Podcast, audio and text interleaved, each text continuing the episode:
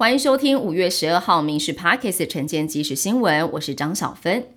美国股市最新的表现，因为美国区域性银行再度承受压力，难以摆脱投资人对银行业的疑虑。华尔街股市主要指数大多是收黑，中场道琼下跌了两百二十一点，标普五百已下滑了百分之零点一七，纳斯达克则是上扬了百分之零点一八。费城半导体指数是下跌了百分之零点六三。中国国家副主席韩正到荷兰去访问，会见了国王跟总理。荷兰的媒体指出，和中关系两大痛点：安全机构报告是中国威胁，以及半导体设备商艾斯摩尔对中国的出口禁令。推特执行长马斯克今天推文表示，他已经为这个社群媒体平台找到了新的执行长，而且他大约是六周之后就会上任，但是没有公布人选的姓名。另外，美国连锁冰淇淋店冰雪皇后的执行长贝德表示，公司正在探索开拓新市场的选项，当中可能包括台湾。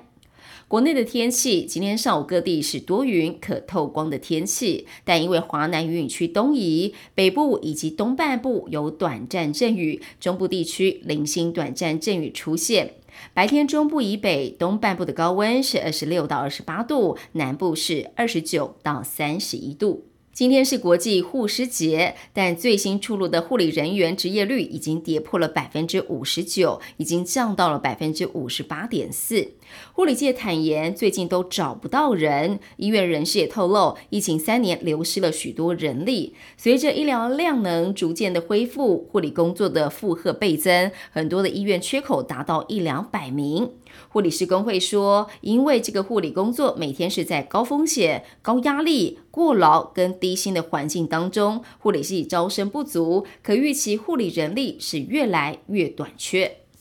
考试院昨天通过，明年六月一号起，地特五等考试停办，并入初等考试举行；地方特考三等、四等考试则是减少应试的科目。地方特考的重大变革，可以改善重复录取导致无人分配的问题，减轻应考人员的负担，大约是有四万人是可以受惠。